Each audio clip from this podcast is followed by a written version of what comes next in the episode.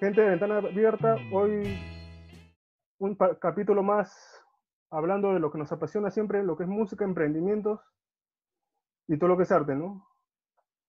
Hoy tengo la, o el honor, mejor dicho, de contar con un personaje que quizás muchos lo conozcan ya por sus redes, por sus participaciones en concursos, o quizás amigos que puedan ver esta transmisión y lo reconozcan. ¿no?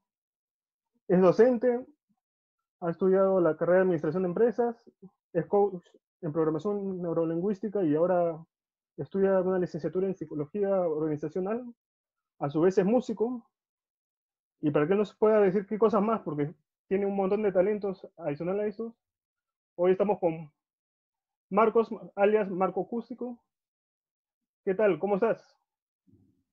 Bueno, ahora que, ahora que, dices todo lo que dices, parece bastante, ¿no? Pero... Todo tu currículum detallado. Sí, sí, parece, parece mucho, pero realmente yo creo que todo es parte, parte de, un camino, parte de, un proyecto de vida que, que, he ido construyendo de a pocos y han ido calzando ciertas etapas de ese proyecto, así que mm, suena, suena bonito, suena bonito lo que has dicho. Sin embargo, yo siempre digo que soy Marco, o bueno, para quienes no me conocen como tal, como Marcústico, este, es parte, como te decía hace unos segundos, de un proyecto de vida que tengo empezado ya hace muchos años, pero nada, gracias por la invitación, gracias por la invitación, sé que es, un, sé que es una, una transmisión especial para ti porque estás arrancando una nueva etapa, creo, de, este proyecto tuyo, así que buenísimo y gracias por, por invitarme. ¿Qué tal la experiencia en esta cuarentena? Ya que siempre estamos tocando el tema de la cuarentena como previa a todas las conversaciones. Sí, sí.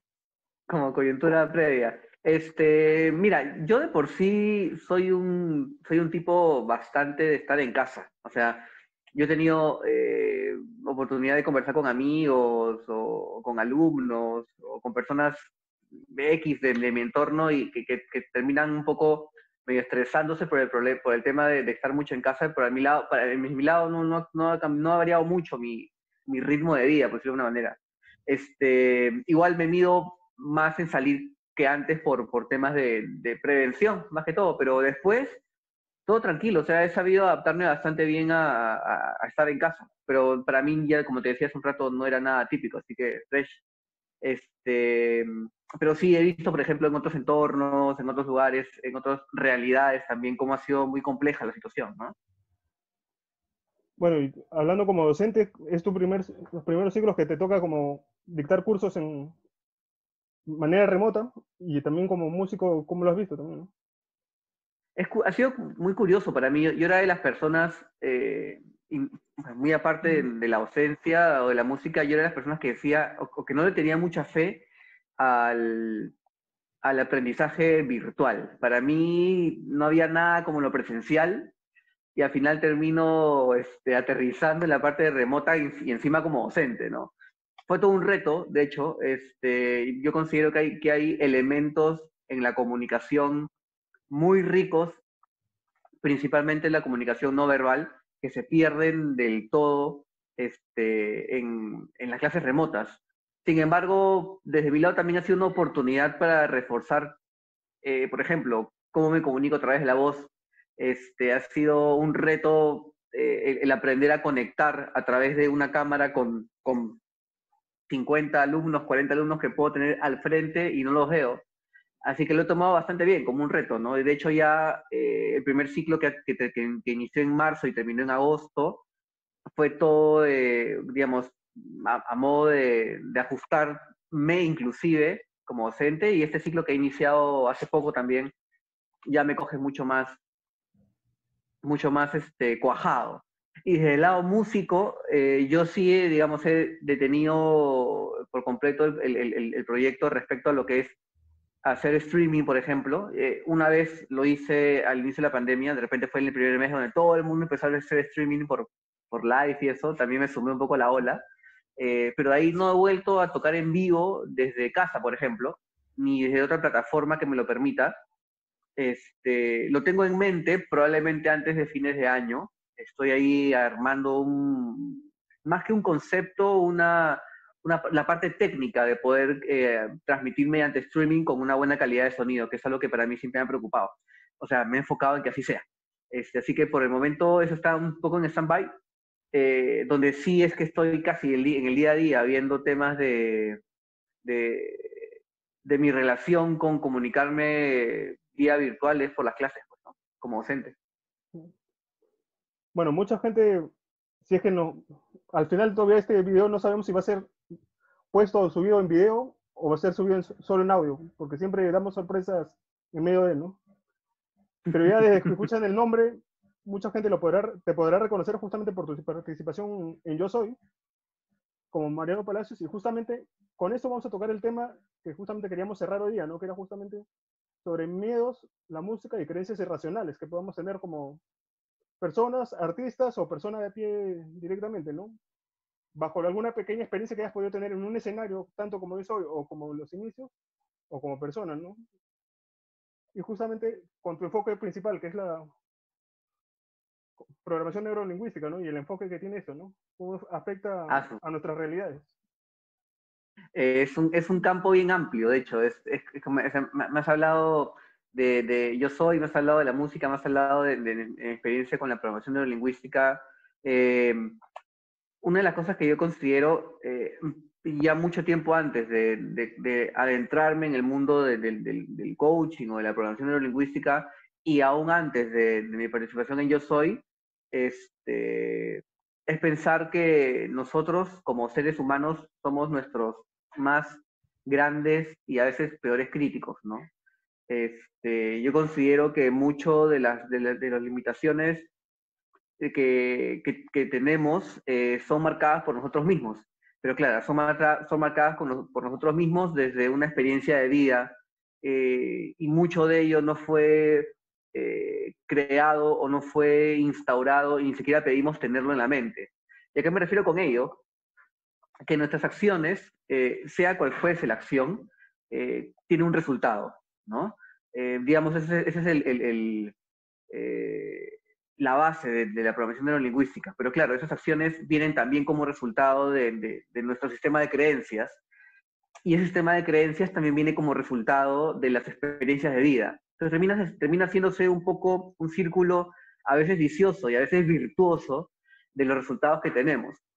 Entonces, eh, para mí, por ejemplo, en mi, en experiencia con Yo Soy, eh, sin, sin conocer aún el tema de la programación neurolingüística, eh, yo siempre me, me, transmitía mucha confianza en cada gala, porque mi objetivo principal en, en el programa en sí no era ganar. Yo, yo competía con, con, concursantes de peso. O sea, eh, mi temporada concursó la India, concursó un, Roberto Carlos, eh, con, concursó un Romeo Santos, que era gente que como imitadores del artista cual imitaban eran a uno, perfectos. inclusive en esa temporada ganó la India. Entonces, de hecho, con quien yo competía era, era gente muy, muy, muy power. Eh, entonces yo me enfoqué básicamente en que cada gala sea presentada súper bien, ¿no? tanto a nivel interpretativo como a nivel vocal, eh, obviamente con la imitación. Eh, entonces, no, no, te diría que el tiempo previo a, a, Yo Soy en escenarios me sirvió para Yo Soy. Lo que yo creo que me sirvió mucho fue, fue creer, estar preparado para cada gala y creer realmente en que iba a ser una buena gala. Y ahí es cuando yo te digo que a veces somos nuestros críticos más, más, más eximios y más fuertes, ¿no? Porque si yo de repente hubiera entrado eh, dudoso o pensando en que las cosas no me iban a salir bien, probablemente no me hubieran salido nada bien. Y para mí era eh, medio inadmisible porque muchos programas eran en vivo y si no eran en vivo, resultaban siendo grabados, pero igual transmitidos a, televisión nacional. Y yo sí este, no quería tener pues este, este roche, por decirlo de alguna manera, de, hacer algo mal eh, en televisión nacional. Entonces sí me preparaba mucho para, sentirme listo y seguro de cada gala. Eh, e igual con la docencia, igual con la docencia. O sea, yo con la docencia también me preparo mucho antes de cada clase. Este, mi confianza al inicio de, de mi proceso como docente no era la misma que tengo ahora y considero que también es natural. Eh, porque no tenía experiencia, porque es la primera vez que iba a compartir lo que yo había aprendido en aulas o lo que había aprendido en la experiencia del día a día en la oficina. Eh, pero después, yo creo que una de las cosas que más nos sirve em, como seres humanos al momento de sentir un, o de sentirnos sólidos con el conocimiento que tengamos, es es retarte, ¿no? Es, es constantemente buscar el aprendizaje, constantemente buscar el hacer cosas nuevas eh, y, o hacer las cosas que haces de una manera distinta. Yo creo que ese es, un, es una constante, una, o, algo muy presente en mí, ¿no? Eh, el adquirir conocimiento frecuentemente y el aprender a hacer las cosas de una forma distinta. El sentirme incómodo también es algo que, que, que trabajo mucho en mí, o sea, el salir, la clásica frase cliché, la zona de confort, ya, ok, yo soy de las personas que, si bien puedo tener una zona de confort muy marcada, y es parte de mi personalidad, este, no es esa zona de confort eh, mi vida entera. siempre soy, digamos, un poco buscando, tengo esta sed de conocimiento y tengo esta sed de seguir aprendiendo en distintos ámbitos, no, no solamente para la docencia ni para la música, sino aquellas actividades conexas a ambas actividades principales de mi vida. ¿Pero tú crees que el contexto donde vivamos también afecte mucho nuestros miedos y justamente el reflejo que tengamos entre las realidades? Justo como, te decías hace, hace, unos minutos, pues, ¿no? O sea, eh, si yo comienzo un poco por, por, por, la parte inicial de cómo se genera una creencia en nosotros, mucho tiene que ver el contexto. Puede ser los medios de comunicación, puede ser el entorno sociocultural, el entorno socioeconómico, nuestros padres, eh, nuestros amigos, nuestra pareja, ¿no? Termina, terminan llamándose esas islas entorno. Y eh, de todos ellos recibimos información en nuestra etapa de niños, hasta los siete años aproximadamente, no tenemos ese filtro de poder decir esto es correcto o es incorrecto. Entra directamente y va eh, fortaleciendo nuestro temperamento, que, es con, con, el cual ya nacemos, y va formando nuestra personalidad. Entonces, sí, definitivamente el entorno tiene que ver mucho en nuestro sistema de creencias y también, por ende, tiene que ver mucho en nuestras acciones y por ende tiene que ver mucho en nuestros resultados. Pero considero que el ser humano debe llegar a un momento en su vida en el cual diga, mm, esto de aquí no me está funcionando tan bien, ¿qué es lo que debo hacer para generarme un resultado distinto? Y ahí, por ejemplo, es donde se trabaja mucho la, programación neurolingüística, ¿no? En acompañar a la persona eh, para eh, que genere nuevos resultados, pero a través eh, de, que sea consciente de sus acciones, como resultado también de modificar su sistema de creencias, hábitos, creencias, ¿no? Que es lo que principalmente nos, nos enfoca a tener los resultados que obtenemos. Y a veces no son los más positivos, Bueno, voy a hacer un pequeño cherry ahí tocando justamente ese concepto. Y mucha gente me va a gomear por esto, pero es algo que siempre he hecho una comparación. Y justamente mucha gente sabe que la temática de ventana abierta, y por qué se llama ventana abierta, es que abrimos la ventana como para ver el horizonte y lanzarnos a todo lo, lo grande que crecer. Este es el cherry, haciendo el cherry a ventana abierta, ¿no? Pero mucha gente también sabe que, y siempre cuando hacemos la rueda de preguntas, siempre dicen, ¿por qué entrevistas tantos argentinos y no tantos peruanos donde hacemos la transmisión original, ¿no?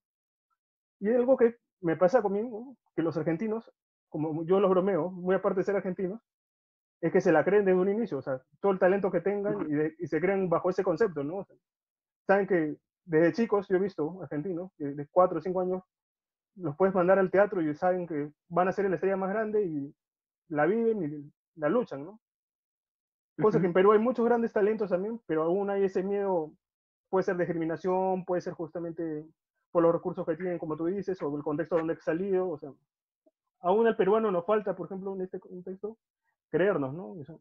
¿Por qué crees tú es el hecho? ¿Por ser peruano o también, como te decía, el contexto que hemos venido arrastrando, digamos, de los años 80, que arrastramos una sociedad distinta a la demás en Latinoamérica? Mira, Argentina es el, es el país sudamericano más europeo. O sea, y, viene como, viene como respuesta a la inmigración, eh, principalmente italiana, de hace muchos años, que eh, cayó en Argentina. Eh, mira, yo considero algo que a mí me ayudó muchísimo a cambiar mucho del enfoque que yo tenía en mi propia vida y de la sociedad, fue vivir un año fuera del país, en, en, Barcelona principalmente. Eh, así que cuando justo me mencionabas hace un poco lo de ventana abierta y por qué Argentina y no Perú, yo mientras tú me comentabas eso, yo iba, pensando en lo importante que es el intercambio cultural. Pero no hablamos de intercambio cultural no solamente, no sé, Perú, Colombia, Perú, Brasil, Perú, Bolivia, Perú, Chile, pero, o sea, no tanto entre países hermanos, sino también salir un poco del continente americano. que a final de cuentas, por más que estés en Estados Unidos, ya bueno, ya de Canadá ah, hablamos otras cosas, obviamente, termina siendo realmente una idiosincrasia y una forma de pensar muy similar, con distintos matices, pero muy similar, o sea, muy americana. Em, por ejemplo, yo antes este, era menos tolerante y nunca me he considerado homófobo, pero sí era menos tolerante a la, a la, a la homosexualidad o era más propenso al machismo. Y cuando comienza ese cambio en mí fue a raíz de, de, ver este intercambio cultural tan libre, tan, lleno, tan, tan de pocos prejuicios, eh, con el cual me, me, relacioné viviendo en Barcelona. y me hizo pensar muchísimo. O sea, me hizo, me hizo eh, dudar, me hizo cuestionar mi, mi, propia vida y mi propio sistema de creencias. Eso es lo que te decía hace un rato y, y, y apoyo lo que me dice respecto a, a, el entorno. ¿no? Yo creo que si no hubiera salido de, de América, este, yo no sé en qué momento de mi vida estaría en este, en este momento, sin embargo, sí considero que sería algo muy similar a lo que era hace cinco años, que fue cuando, cuando hice este viaje y fui a vivir allá.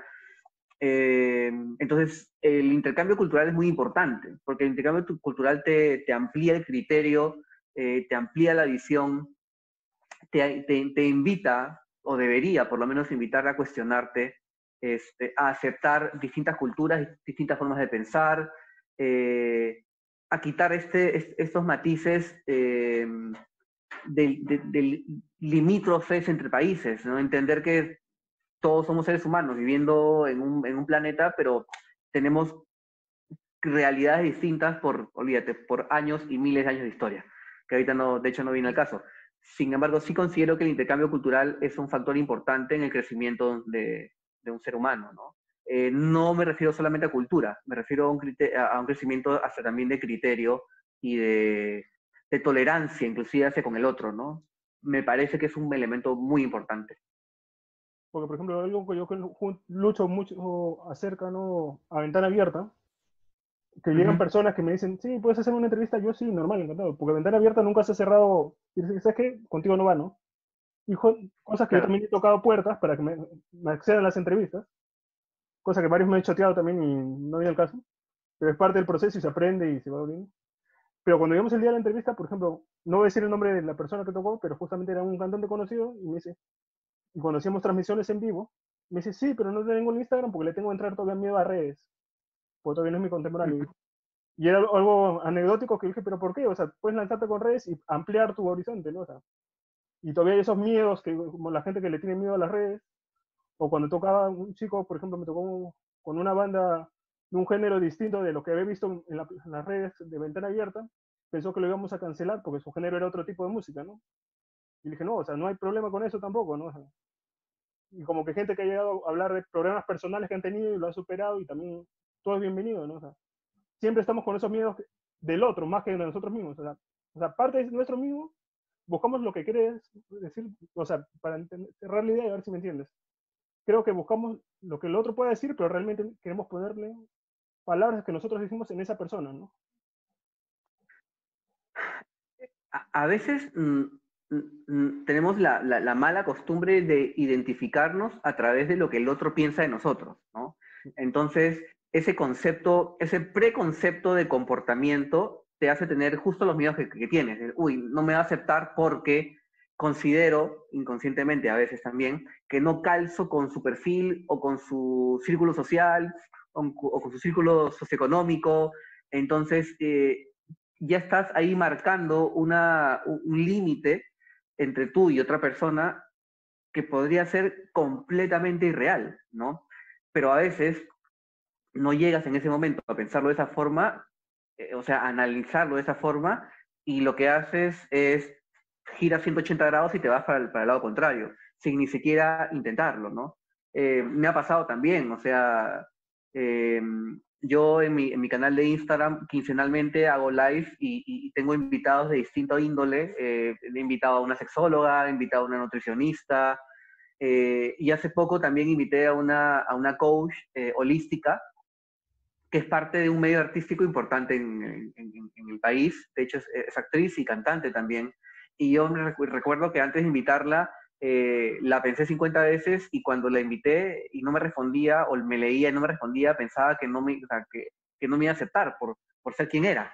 Pero al final de cuentas eran también mis, mis propios límites, ¿no? Eran, como te decía un rato, los parámetros que yo me había puesto sin pensar en que si eso iba a ser real o no. Y al final resultó siendo una, una, una chica increíble, una mujer súper buena onda, y terminamos haciendo el live y nos, y nos fue increíblemente bien. Entonces, este, sí considero que son muchas de las, de, de las, de las barreras que nos ponemos, nos las marcamos nosotros mismos. Claro, tiene como respuesta historias de años de vida, verdad, pero nos las marcamos muchas veces nosotros mismos. Y bueno, y eso es lo que yo veo, o sea, enfocado en eso, en todo lo que es emprender o, o rediseñarnos, que está en la palabra de moda en esta cuarentena. Sí, la reinvención. la reinvención, o sea, todo el mundo debería estar más abierto y viendo nuevos horizontes, ¿no? O sea, no solo cerrarse con lo que yo hice, con lo que yo sé.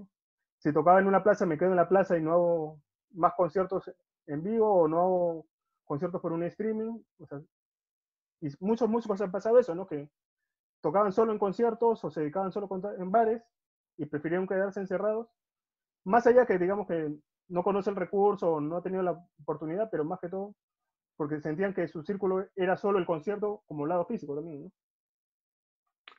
Eh, yo dentro del mercado musical ni siquiera podría decir peruano, ¿ya? Diría limeño. Este, me considero un artista todavía en, desarrollo, pero, pero en, en, etapa inicial del desarrollo, ¿no?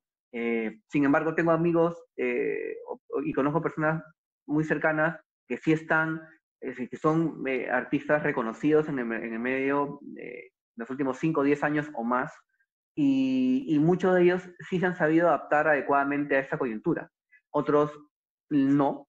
y ahí es donde entra a tallar la palabra flexibilidad al cambio, ¿no?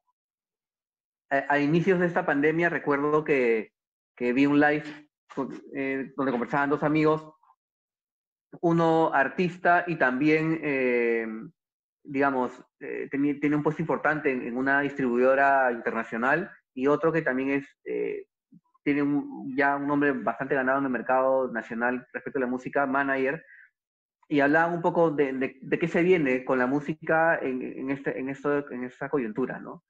Y uno de ellos dijo algo que me pareció súper importante. Me dijo, o bueno, dijo en el live eh, que le parecía suicida, le parecía completamente improductivo intentar seguir con la misma fórmula en un escenario que ya no es el mismo. O sea, tanto han cambiado las cosas que si sigues intentando hacer lo mismo que te funcionó hasta antes de la pandemia, eh, no tendrían por qué funcionarte las cosas, porque el escenario, no me refiero al escenario como, músico, sino el contexto ha cambiado de tal manera que si no te adaptas, eh, pues quedas totalmente relegado. Y eso podría aplicarse a la música, podría aplicarse a, creo que a distintos rubros, eh, independientemente del tamaño de la empresa, ¿no? Si no, hay, si hubo una adaptación a esta coyuntura, la fórmula que le funcionaba antes del, no sé, del 15 de marzo de este año, que es cuando comenzó el, periodo de, estado de emergencia, ya no, no va a funcionar ahora. No tendrían por qué tener tanto éxito, por decirlo de alguna manera, como lo tenían antes. Las cosas han cambiado un montón. Y bueno, y para redundar un poco el tema, entonces, bajo tú que tienes la experiencia ya neurolingüística, para cerrar todo este día que hemos hablado en estos minutos, ¿cuál sería el consejo como para partir o para cortar esas barreras que nos estamos poniendo, ¿no? Si quisiéramos iniciar a, despegar de una vez. Hay algo que, que, le llamamos en la programación neurolingüística y en el coaching encontrar eh, el pensamiento semilla. Y cuando hablo del pensamiento semilla me refiero a, a, a retroceder y lograr identificar cuál es ese, esa creencia inicial que es la semilla de todas las creencias que vienen después, ¿no? O sea, siempre es un viaje hacia atrás para poder identificar por qué actúo hoy como actúo. No sé, por ponerte un ejemplo. Eh, yo antes eh, desconfiaba muchísimo en, en, mis capacidades como músico y como cantante inclusive, muchísimo. O sea, y eso, y eso hizo que por mi poca confianza yo demorara muchos, muchos años en iniciar mi proyecto como cantautor. pero claro, eh, yo, para mí no había, yo no había caído en cuenta de cuál había sido ese pensamiento semilla. Y es que cuando era muy niño, en algún momento alguien me dijo que yo nunca iba a lograr nada con la música. Siendo niño, ¿me entiendes? Donde te decía hace un rato que de los 0 a los 7 años toda la información entra al cerebro sin filtro alguno. Por ahí una idea se me metió y, y caló y determinó mi comportamiento por décadas. O sea, yo he comenzado con este proyecto en los últimos dos, tres años, digamos, trabajándolo con más ahínco, ¿no? Entonces, si, tú me dices, Marco, ¿cuál, ¿cuál, sería un consejo para poder un poco reorientarnos? Lo que te diría es que te preguntes qué es lo que te está, qué es lo que te está imposibilitando poder obtener los resultados que quieres obtener. Y si eso que te está imposibilitando es real o es netamente una idea creada por tu mente. Cuando logras ese estado de conciencia y logras trabajar desde el estado de conciencia de lo que tú consideras real, pero que realmente son solamente ideas, los cambios comienzan a darse de una forma potentísima, potentísima. Entonces, para todos los que nos escuchan, ya saben buscar el pensamiento semilla y quebrarlo y hacerlo florecer con lo mejor que tengan, ¿no? No solo cerrarlo y ahogarlo con el agua que podemos hablar abonarlo. es una muy buena, es una muy buena este, metáfora y analogía. ¿Está bien? Ese es el camino. Bueno, muy aparte de ser coach, dijimos que eras músico. Y creo que me cuentes así a breve, porque hemos querido concentrar más el tema en este tema de coaching. Pero cuéntame pasajeros y justamente ese sencillo que se está moviendo todo por YouTube y por redes, ¿no? lo estás moviendo. Pasajeros tiene una historia no tan, no, tan, no tan reciente. Pasajeros como canción fue grabada aproximadamente hace dos años. Demoró de salir el, el, el, single eh, un año y salió porque eh, mucha gente comenzó a me conoció a raíz de Yo Soy, eh, pensaban que yo era imitador de Mariano Palacios y que a eso me dedicaba. Y se dieron con la sorpresa de que no, que yo no compartía nada de Mariano ni nada de la una en mis redes eh, y que yo hacía covers, pero también hablaba de mi proyecto. Entonces, cuando empecé a sentir un poco esta curiosidad de quienes me seguían de, oye, ¿y qué más haces con la música? Ya me animé en lanzar Pasajeros. La lancé como un single que vino acompañado de dos canciones más, que ambas formaron, bueno, las tres formaron un EP llamado En el Camino. Pasajero después tuvo un videoclip. Eh, y después de Pasajeros del videoclip lancé el formato acústico de este EP que se llama Respiro. Digamos que es todo el material que hasta el momento he lanzado propio. Eh, Pasajeros fue un proceso muy bonito de creación donde entré con guitarra y voz a presentar el demo y terminó metiéndose harto rock, harto pop y hasta un poquito de reggae. Eh, así que siempre como primer bebé, como primer hijo, Pasajeros va a ser muy especial, ¿no? Y aparte que también el proceso de grabar, el, videoclip fue, fue muy, muy enriquecedor para mí. Y aparte que trabajé con personas súper capas, entonces siempre es, este, es bonito y, eh, que me pregunten de Pasajeros y poder hablar de su proceso. Y nada, después, respecto a la música, aparte de lo que es lo que ya ha salido, eh, nada, estoy terminando de, de afinar una, una, canción, o sea, de terminar de componer una canción que espero vea las luces este año. Eh, tengo una fecha específica y un mes específico, pero no la voy a comentar todavía porque no quiero que se queme si es que probablemente no, no, no salga en ese momento. Pero viene, viene como un mensaje súper potente, eh, que es un mensaje que me, que me toca muchísimo aunque mi experiencia personal no es directa hacia el mensaje, pero considero que es una canción bien importante aún en una coyuntura como esta. Así que es por eso que espero que salga eh, en, el, momento de, que, de este año que, quiero, que quiero que salga. Y nada, siempre se componen temas, siempre llegan melodías a la mente, siempre voy apuntándolas o tomando nota para que no se olviden y después retomo, cojo la guitarra y, y sigo componiendo de a pocos entre las otras cosas pues, que ya que ya sabes qué hago. Así que ahí intento dividir un poco mi tiempo un poco en todo. Y bueno, y para el que no ha escuchado Pasajeros, yo lo animo que vayan a buscar Pasajeros, que está en YouTube, y a la vez que traten de buscar la analogía entre el videoclip, porque el videoclip es recontra random, para que los que no lo han visto, y para que le encuentren la relación ahí, que justamente cada uno puede calzarle de diferente forma. Porque yo puedo opinar una cosa y tú puedes opinar otra cosa, y al final todo el mundo opina distinto, que es lo rico entre algo visual y musical, para todos, ¿no? O sea, no lo que tú has querido transmitir es lo que yo pueda transmitir, ¿no? Cuando yo compuse Pasajeros eh, y después empecé a pensar en, en, ideas para el videoclip, nunca pensé en el resultado que, que has visto al buscarlo, eh, que fue una, una, locura medio a pedido que le, que, le, que le, dije al director, a Gustavo de la Torre, un amigo muy, muy, muy, muy capo y a quien quiero mucho. Le dije, quiero que en Pasajeros, que el videoclip sea distinto a lo que la canción con la letra te, dice directamente. Quiero que haya un mensaje oculto, atípico, y, Gustavo la, supo dibujar de una manera muy paja.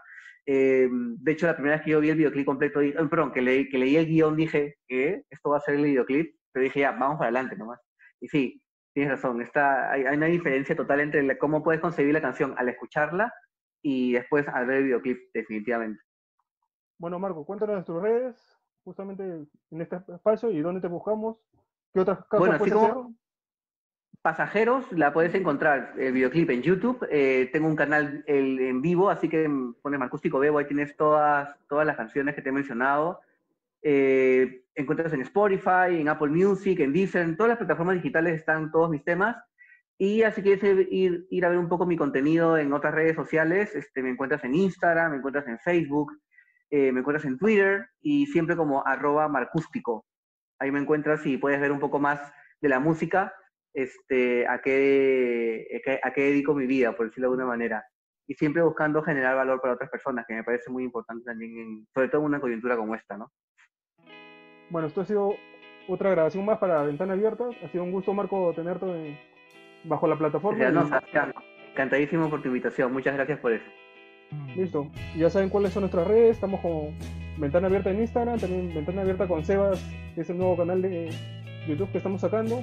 Y bueno, y como siempre me burlo y hago parodia, y mucha gente ya sabe que es, creo que es el eslogan de Ventana Abierta, que si quieren hablar de algo, que nos escriban y a la vez, si aún tienen papel higiénico desde el 13 de marzo que compraron por montones, también lo pueden ofrecer por Ventana Abierta, ¿no?